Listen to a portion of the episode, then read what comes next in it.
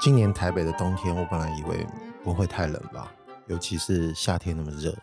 结果没想到出乎意料，前几天竟然还有低于十度的低温，而且看来这个冬天还没过完，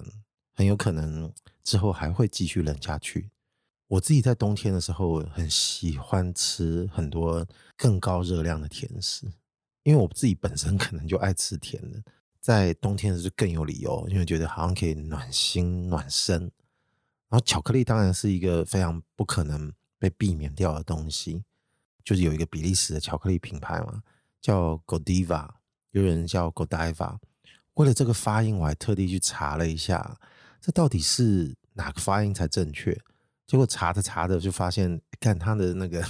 官方脸书竟然有发表官方声明，他说两种发音都可以。Godiva 是比较偏。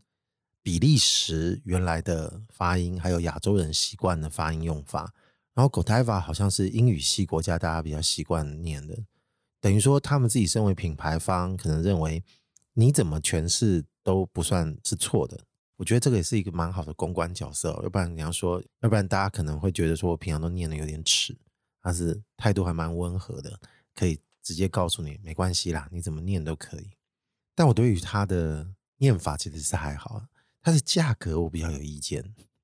因为我自己觉得有一些其他更好的品牌，也不能说更好啦，就是有很多其他更小众或者是更走精品路线的品牌，不乏比利时的，它的价位其实跟它差不多，但是吃起来我觉得有差。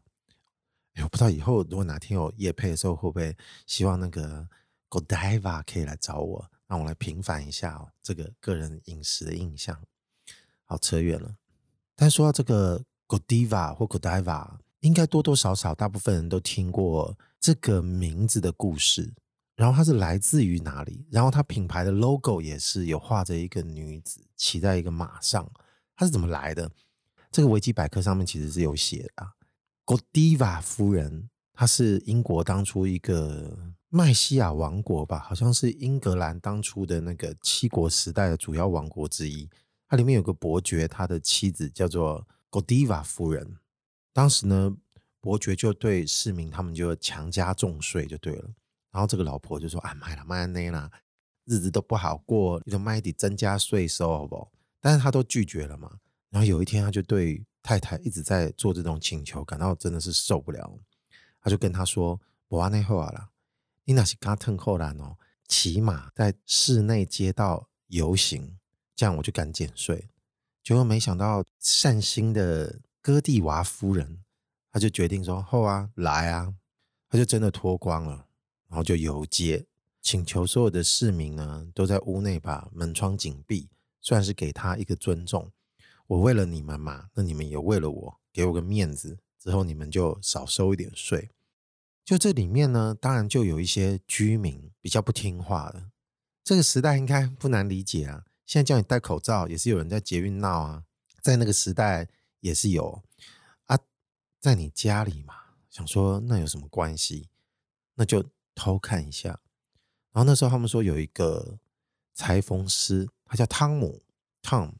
他就忍不住就逃狂啊，在窗上就开了一个小洞偷看，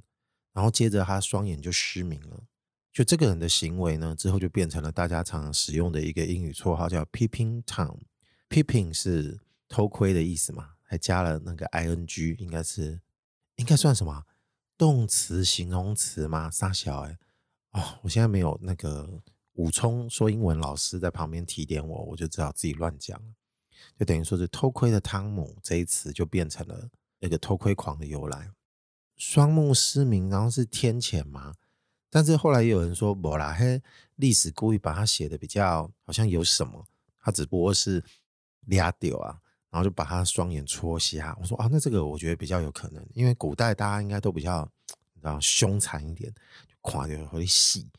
哎，讲到这个地方，我忘了把那个故事说完哦。结果当然，老公说：“干，你都这样搞了，好啦，那当然说话也要算话。大丈夫一言既出，驷马难追。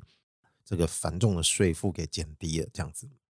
总之，这个故事听完之后，我就开始在想。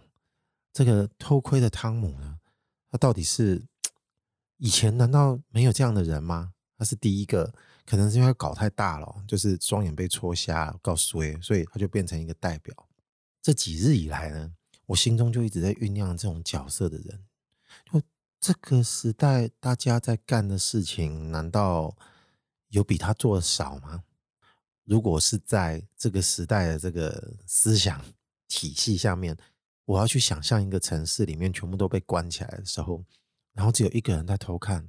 我觉得比例有点低，应该蛮多的。而且现在科技又发达盛行，其实你不需要在物理的技术层面上面去窗户上面开一个洞，你知道，你可以用很多针孔或者是其他方式去窥得你想窥得的东西。但是在想到这个汤姆的事情的时候，我就忍不住先回想自己第一次认为有真正做偷窥的行为是什么时候？那时候的经验跟感觉到底是怎么样子啊？然后我想想，就发现干还蛮早的，是小学的时候。然后小学为什么会有这种偷窥的行为呢？哎，我先说，我不会去长针眼那种看人家大便或洗澡，没有那么严重。是有一次小学，我忘了是几年级，应该蛮低年级的，应该可能三四年级的时候吧，还没有到五六年级。那老师带我们去校外写生，应该是一个美术课。那时候当然觉得很开心，因为如果带出去就一定是很久一段时间，可以不用待在学校上课。那时候感觉超爽的。然后呢，老师就带着我们去新公园写生。以前那时候叫新公园嘛，现在应该叫二二八和平纪念公园。公园其实规模还不算小，就是中型的嘛，所以还有很多树啊、造景啊，大家就找地方去画图。然后我们老师当然就有规范我们，说嗯，不要超过哪些范围，然后什么时候集合。我们老师可能在公园里面到处走，就是看一下这个同学画很像，这个那个同学画的如何这样子。然后那时候大家可能自己去找自己觉得合适的点去画嘛。然后我那时候正在搜寻，还在找到底哪里可以去的时候。就有一个同学突然跑过来跟我们说：“哎、欸、哎、过来看！”我说：“看什么？”那边有一对男女在接吻。然后那时候我们就想说：“接吻哎、接吻好好色哦。”当然现在觉得接吻又没什么。现在在路上也常常看到很多年轻人也是情不自禁的接吻起来。如果在欧美国家，可能这种情形就更常见哦。但是那个时候当然觉得，干这个有点太炫了，就觉得很想要再。一探究竟，然后我们同学就偷偷带着我们一群人，那没有跟全部的人讲，因为他怕被扛，所以我们就大概有三四个人就被他带到一个真的是比较隐秘的地方，就是公园有很多造景，有很多树丛啊什么的。那有些座椅可能就被安排在池边，好像那个时候我没印象没错的话，那张椅子它所在的位置好像周围都被树丛所环绕了，等于说相对的隐蔽性还蛮高的。但是他找到一个很好的那个 spot，就是一个视角，不会被他们发现。然后我们又趴在地上，等于说从下面往上看。我也不知道为什么那时候那么神，哎，真的是激吻哦，激情忘我，就是湿吻这样子。而且亲超久了，等他看到的时候过来跟我们讲，我们再过去看，他们还在亲。那当然啦、啊，我们那时候看到的时候就很震惊，就说哇，看这种情形真的是。好色哦，然后又会跑去跟别的同学说：“哎，有人在接吻，赶快过来看。”然后就有一种好康道相报的概念。但是等到我们这一轮再去找下一轮过来看的时候呢，发现哦，他们已经停止接吻了，可能要喘个气吧。然后我印象中那个女的在帮那个男的扇风，我记得呃算夏天吧，但也不是说超热的，只不过是可能他们要缓一缓。然后我们就一直在那边等，就想说，哈。还亲吗？我们还想再看你们亲哎，但其实也他们也没做什么更越矩的事，也就是接吻而已嘛。我在想，我小时候那个年代，距离现在靠也超久了，那时候应该相对更淳朴哦，对很多事情是更保守的，所以在公共场所稍微隐蔽的地方接吻已经很不得了，尤其是我们小朋友看到那个接吻的程度也是相当震惊，但是那一次就。为我们种下了第一次那种偷窥的事情，而且小时候其实并没有很懂，就是带来了一些新的体验哦。但是长大之后回想，就会发现那个时候的经历，看到那件事情的感觉，确实有一些东西是前所未有的。因为你没有想过去窥探别人的秘密这件事情是很新奇的事情。但我自己想想，我个人却也没有被那个东西启蒙了什么东西。我觉得我的天性好像是比较偏向于本来好奇心就很重的孩子。所以也不需要靠那件事情才会让我觉得说，哎，他是不是有甜头被我尝到了？还有一些非常奇的体验，深深吸引着我，所以我才会想要再去复制同样的模式，去看看别人是不是有在干一些奇怪的事情，或者是偷看女孩子洗澡啊，怎么样怎么样的啊。但时至今日，我觉得因为科技发达，网络也盛行，所以你可以获得别人的秘密，或者是一些比较偏私密的东西，已经。普遍到不行了。以前可能会觉得别人的那个不小心被你窥得的隐私，一般我们我们就缩小范围讲好了，我们就说可能是一些私私密的身体部位被人家瞧见的这种事情。公车上啊，不是，或者是那个捷运上，常常会有一些我们被称之为变态那种人，他们会拿手机偷拍女孩子裙底风光，然后呢，网络上就会开始流传这些照片。说真的，大家可能都会在论坛或者是微博那种地方，可能都会看过这种东西。我不想说评论，大家可能就是看那个东西对或不对嘛。更甚者，这个十几二十年来，其实常常都有一些名人或者是艺人、知名人士，他们可能有一些私密的，自己跟对方可能是为了要留念嘛，哦，就是有一些他们比较开心的照片，他没有想到这个东西是要给别人看的，但是可能被人家害到了。可能有骇客把它入侵了，或者是修电脑啊出问题，就被人家 copy 了这些档案啊。也先不要去检讨说这件事情小心不不小心导致流出嘛。大家因为以前的生活方式改变了，多了很多窗口，会变成你不只是平常洗澡窗户没关会被人家看到这么简单的一个防线而已。就你现在要防的事情就变得很多，你不知名的有可能就变成主角了。那些艺人的名字，我觉得就不要讲了。那那时候其实大家还不是私下都在传阅说哦干，你看过吗？在职场啊，在学校啊，大家可能第一问过说，哎，那怎样怎样的，就会讨论起这种东西，不分男女，大家都会看。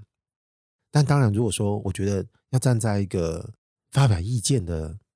看法的话，当然是觉得不要去看啊，因为这个东西是别人本来就不打算给你看的，而且别人会伤心啊，这种事情何必呢？是吧？但是我有时候有一些同学，我觉得比较不耻。你知道我不耻的是什么？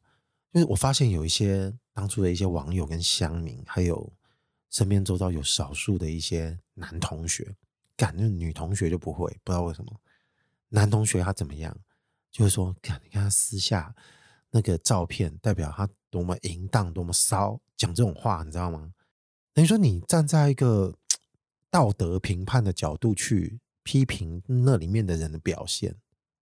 哎干，那如果说你跟你女朋友，你跟她做那种事情，你说不定也很色啊。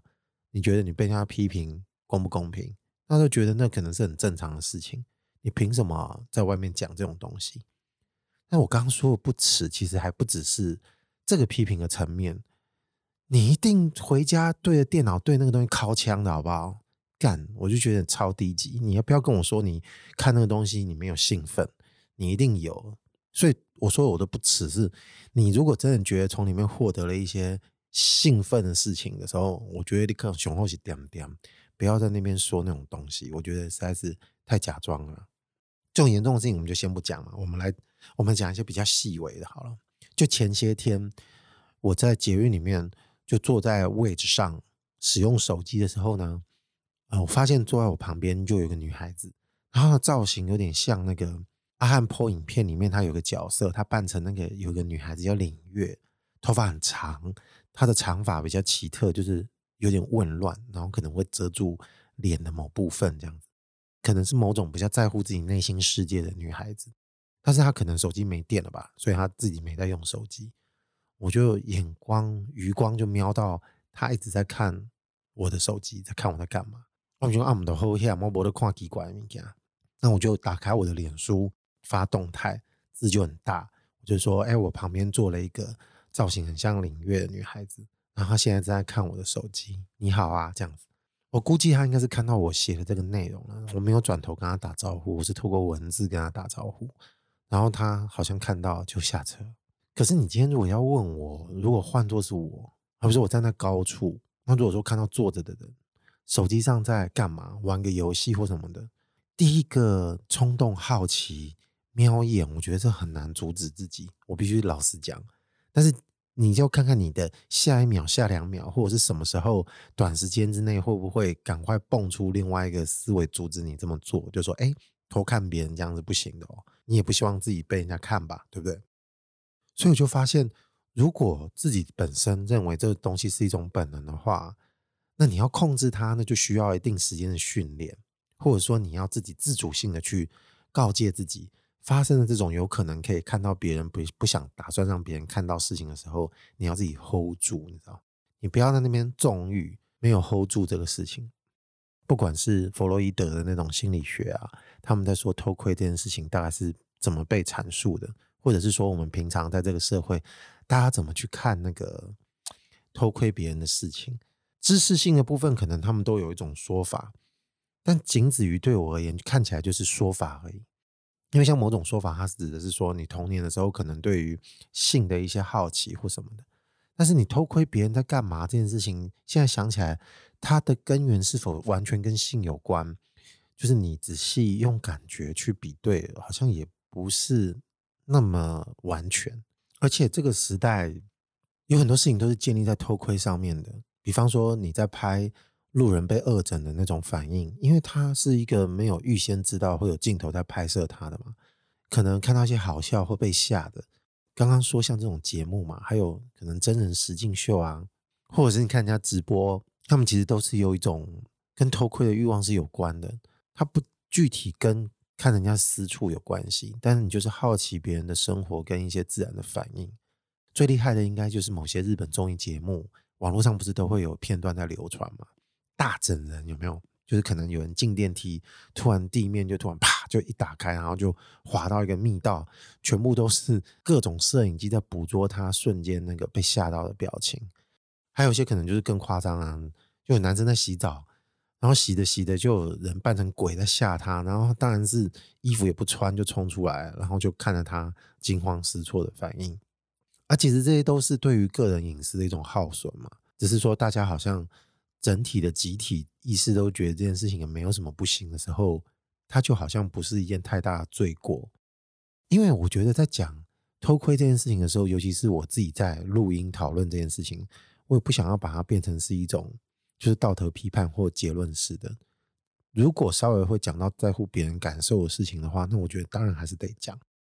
偷窥的事情。我就不想用那种很知识化的方式去讨论，因为我觉得。某个程度上，他对于我们自己的心态，我觉得他是没有交集的。但无奈的确实是如此哦，所以还不如大家自己去想一想，年轻或者是从小到大的时候，这种种种的偷窥的感觉，是不是都有？然后自己是什么样子的那种情形？啊，这时阵我刚刚可以拿一个漫画的故事来讲，应该大家都听过，有一个日本的恐怖漫画家叫伊藤润二。他很久很久以前有一个短篇的漫画叫《没有街道的城市》，可能应该很多人不少人看过。他其实讲的跟这个偷窥的事情就有关。他大概是怎么样哦？我就先稍微说一下。故事的一开始是一个高中的女孩子嘛，哦，总觉得她晚上的时候有人爬进她的窗户，然后久而久之，他就发现同样的这段时间呢，他晚上睡觉常常会梦到。他们学校的一个男同学很沉默寡言，一个害羞的男孩子，所以才导致他开始有点夜有所梦，反推到日有所思。后来他就在跟他的同学讲说：“哎，干我好像有点喜欢上这个男的。”就这个同学就说：“你怎么会喜欢上他？”他就说：“因为他发现他太常梦到他，他也不知道为什么，就发现对他开始有一些幻想。”同学跟他说：“哎，你知道有一种东西吗？叫什么？漫画里面取了一个名叫阿里斯图斯。”他说的是什么？他说：“难道不知道有些人会故意在喜欢的人的身边，趁他熟睡的时候对他轻声细语，在睡梦中可能就会仿佛听到对方的声音在他的梦里面出现，他就会跟着梦到这个人。就后来当晚呢，那个女同学睡觉的时候又继续梦到这个男同学，发生了另外一个意外，就是梦里面有个小插曲，有个人跑出来了，结果嘞就把那个男的给杀了。就第二天呢，他就发现这个男同学沉尸在他们家附近的街道里面。那这件事情就是前半段不了了之。几个月之后，他就发现他们家里人变得很奇怪，这样子都会想办法偷窥他，所以他离家出走很久，就不在家里过。但是因为大家都高中生，所以同学们可能都会觉得受不了啊。后来他就决定，好吧，那算了，都没有地方可以投靠，只好回家了。漫画里面就看到他的房间有各式大大小小的洞，都从隔壁被钻破，他就用很多纸把那些洞补起来，这样子。然后他就想说，真的这家人是不是真的疯了？就除了他之外，就是一天到晚都在偷看他的生活，到底是为什么？起因只不过是因为当初那个男同学在他家说话的时候，可能这个声音被家里人听到了，所以家里人就认定是他晚上偷偷带男生回家，但是他自己并不知道发生这件事情嘛，所以他当然是否认的。那 maybe 是从那个时候，就家里人可能就开始养成了想要。知道他到底在干什么的习惯，但是一发不可收拾，变成强烈的偷窥。然后从他隔壁哥哥的房间，突然就伸自己手指进来，把那个封的纸戳破，然后想办法要找一个更好的观察点。就那时候，他就突然把他的手指抓住，用力的一折，可能就听到对方的惨叫声，应该是骨折了。然后他就有点过意不去，就说：“啊，哥哥你还好吗？”但只听到对方的惨叫声，但也没有跟他回应。后来他又发现更扯，就是。他用一个衣橱挡住他弟弟房间，因为他弟弟一定也会挖洞，他就把衣橱打开，发现原来衣橱已经破了一个大洞，他弟弟已经躲在衣橱里了，超恶。后来他要把他弟弟捉住的时候，他弟弟还一副就是没有啊，这又没什么，我忘了他故事在讲什么，捉迷藏还是杀小啊？总之他就是不承认他偷窥，吵闹声太大了，他父母就跑过来，他说：“你看这个墙壁都挖了这个洞了，这个还说他没有在偷窥吗？”然后他的父母就说：“你在说什么啊？这个洞不是本来就有了吗？”然后听到就快要欢喜啊，说：“这个家怎么这样子？”后来到更晚的时候，他在书桌旁边就转头发现他的门缝被打开了，然后就看着他的父母的两张脸，像失神一样的看着他，然后就非常惊悚的画面。他想说：“够了没？”他就把门去关起来，非常诡异又奇怪的气氛。但是那时候在看这个漫画的时候，我就觉得，哎，这实在是。很有具有某种缩影的感觉，他实在是受不了了嘛，所以他决定要真正正离开家，然后就想到他的婶婶其实住在外县市，那他婶婶小时候跟他蛮熟的，他决定投靠他。靠近那个城市的时候，他才发现道路真的被很多木板封闭起来了，而且这些木板上面都还有顶，这些被封闭的建造物都跟房子紧密的连接在一起，所以他就不知道怎么进去这一个小城镇。然后就发现门口还有人在贩售面具，就后来他就看到有人就跟他问说：“呃，请问你是不是要有什么事吗？”这样他就说他想办法找他认识的人，因为他认识的人在里面。他就说现在这个啊，现在这个城市都被这些封板封闭住了，也不知道是怎么回事。这样子，他说如果往里面走的话，你就必须要经过别人家，你要进别人的门口，然后再从后门出去，然后再接到别人家。然后说现在大家都已经变成这么习惯了。他还是不知道为什么大家都要戴面具，所以他本身自己是没戴面具的就进去了，然后呢，人家就帮他带路嘛，然后就看着经过了别人家的客厅、餐厅，自己里面家的主人们也戴着面具，就后来原来是怎么回事呢？他终于千辛万苦找到了他的婶婶，到他婶婶家的时候，发现他婶婶竟然一丝不挂，全身是裸体的，而且没戴面具。他问了他的婶婶呢，才知道这个城市大概发生了什么事。但我当然有点把它简略了，因为其中还有个带路的人的一个男生的角色，同时也帮他说明了这个城市到底是发生了什么事。他说，从几年前或者是去年什么什么的，就是不久之前呢，有一段时间突然有一晚就发现这个这个城市的街道都被很多站板给建起来，封住了。那一开始居民可能试着要把它拆掉，但是就发现一拆完，第二天晚上又被盖起来了，所以就很神秘，也不知道到底是谁在干这件事情。然后有些结构又跟房子紧密的被建造在一起，所以就更不敢乱拆，因为怕会伤到房子。那大家的生活得日常进行啊，所以就变成我一定要活动，那我就得自己想办法活动，我不可能再等这件事情彻底被解决。久而久之，这个东西就越建越多，也就完全的没有人在理。所以变成大家的生活方式就被这个东西所给影响，所以就变成不知怎么的理所当然的，大家就认为说，你的家一定要让我经过，我的家也会让你经过，所以整个城镇的人，大家的房子就变成这种开放式状态，但是因此大家就变成没有隐私，所以的人就变成。就必须要戴着面具过生活的意思，就是说，我不想让你知道我是谁，我甚至不想让你知道这个住在家里面的人是什么，大概只能听讲话声音去辨认这个是不是我认识的人。所以他们希望这次至少可以保留仅有的隐私，因为家就被人家走透透了呢。不只是从一楼进去门口，有些人可能去雅阁，还会跑到二楼去。那就是因为如此呢，他的婶婶已经。自称他看破这一点，他说：“与其要保留自己的隐私，他得到了一个人生道理，就是不如让你们看光光。反正我也一无，就是我没有任何保留的。I have nothing to lose。看吧，我的裸体，我的胸部、我的奶，你们都可以看。然后我也不戴面具。就这个前提之下，他就变成说他活得非常自在。然后就强迫，就是女主角说：‘来，跟我来，你也一样把衣服都脱了吧。’”我们大家就不用再被这个东西受束缚，就跟我过在一起过生活。但当然，他也会觉得说，婶婶已经逃个叛逆啊，他说不要啊。当然，就是劝他婶婶跟他一起逃离这个城市，这样子。当然，有一些还有后面还有一些戏剧化的曲折，大概我就不把故事讲完。但是还有一点大概要补的，他是什么？就是他在游走的时候，就有人跟他说，就这个城市到越中心的地带的时候。到一个更深的地方，就是更多诡异的事情跟人就会发生。就有人说有看到有些怪物，甚至有些人被杀。那因为在那个地方已经极其封闭，所以可能发生一些犯罪的事情，可能也变成很难理解吧。哦，在故事的架构下，但让我更惊讶，就是在于说，他有一场画面，他在逃跑的时候，他就发现，有些人在一些天花板上面趴着往下看。因为可能在那个城市的层次高低起伏都已经有很大的变化了，所以也许有可能女主角不知怎么跑跑跑到很高的地方，然后就看到有一群人头趴在那个地方看下面，但这些人的头都长得好长哦，很奇怪，就很像你把它想象成那个《鹿鼎记》那个神龙教主，他那个发髻哦，其实是脑的一部分好了，其实那那不是头发拉那么高哦，这样就比较好理解了。然后他就发现那些人突然就发现听到声音吧，哈，头就抬起来看他，就是干吓到。就这些人的眼睛在一颗头上面长了大概有十几二十只吧，十几二十对。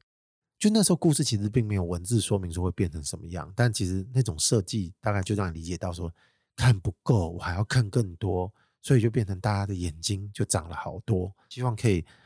获取更多的知识。哦，对于那个。画面跟那个变成怪物的人形呢，我心里就特别着迷。这怎么说着迷？不是说我觉得它很美啦，不是说 它的这个设定。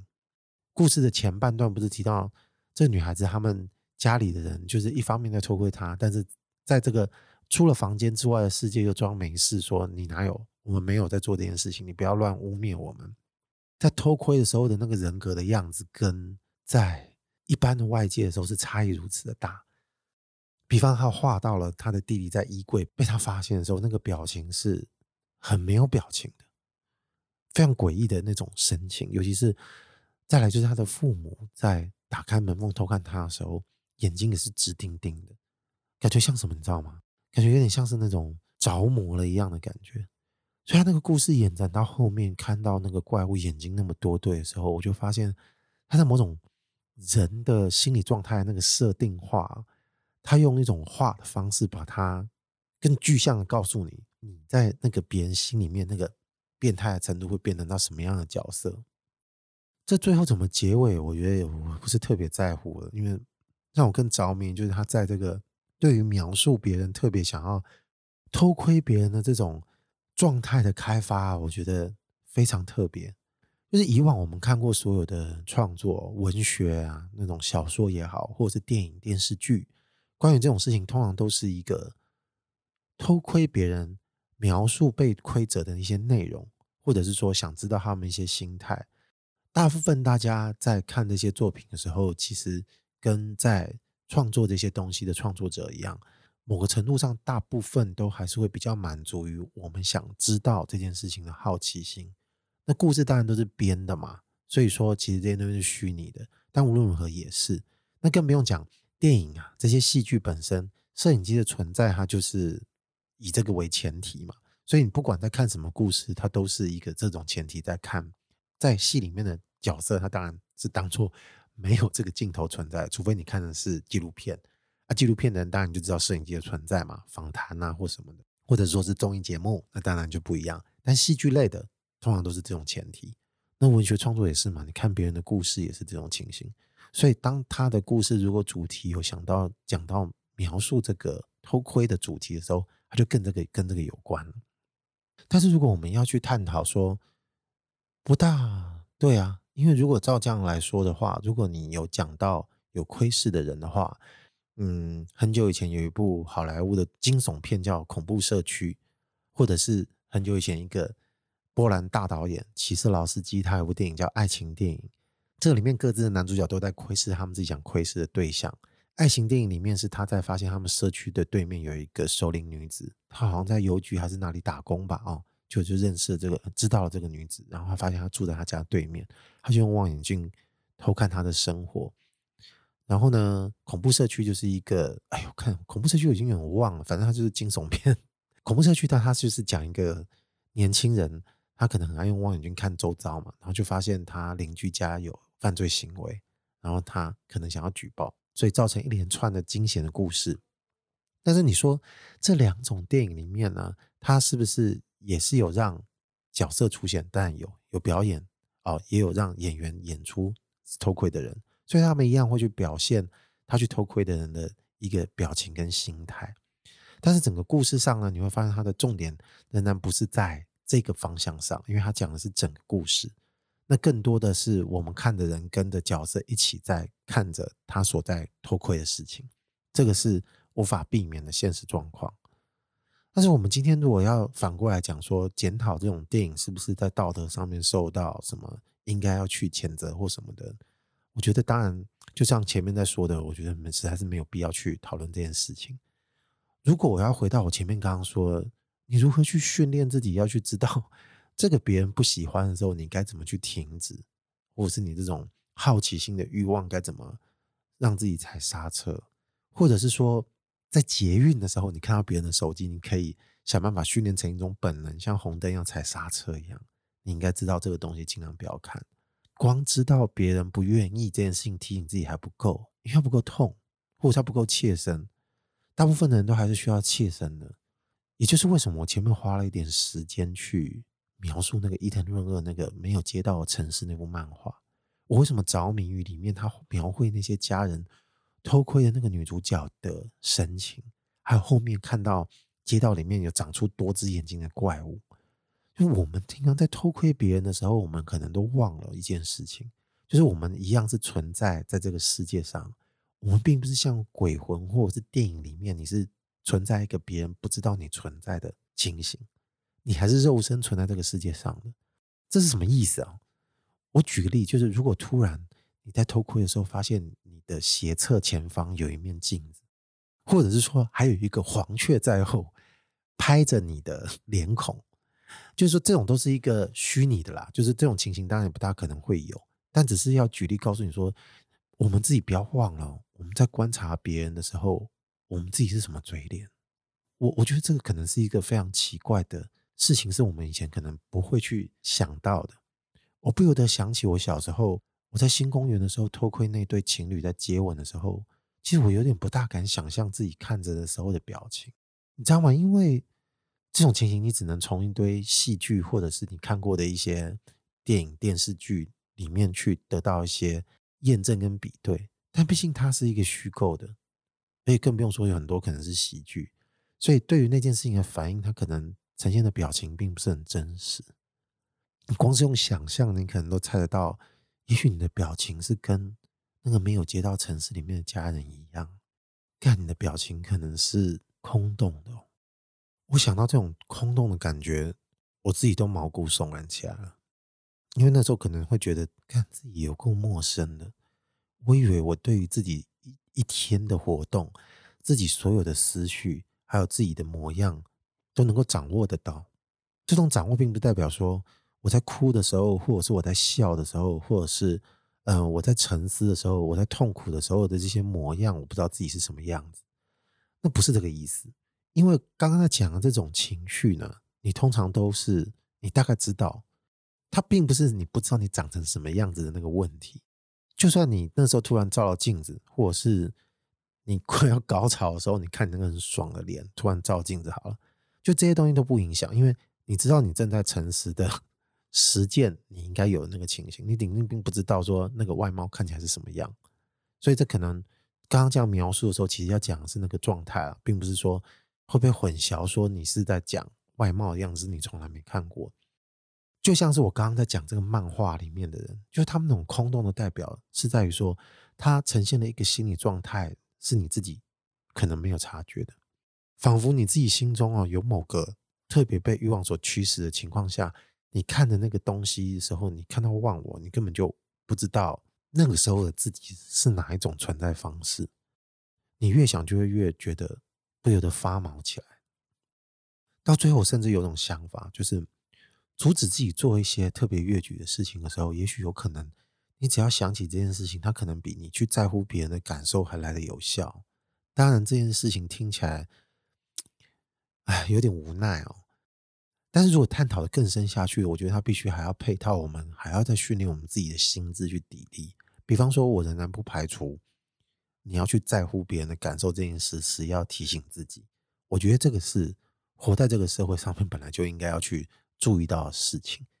发现自己这一面，我觉得有时候不只是用来功能性的防止自己去做一些奇怪的事情之余，而是当你在开发或探索这个世界有很多面向的时候。其实你可能也会发现，其实，在自己身上或自己的脑袋里面，有一些事情，或有一些空隙，或有一些空档，它仍然存在于我们自以为我们已经对自己有一种全然了解的架构下面，还会有的一些 lost 的事情。如果我与其要说我们去批判别人在讲什么，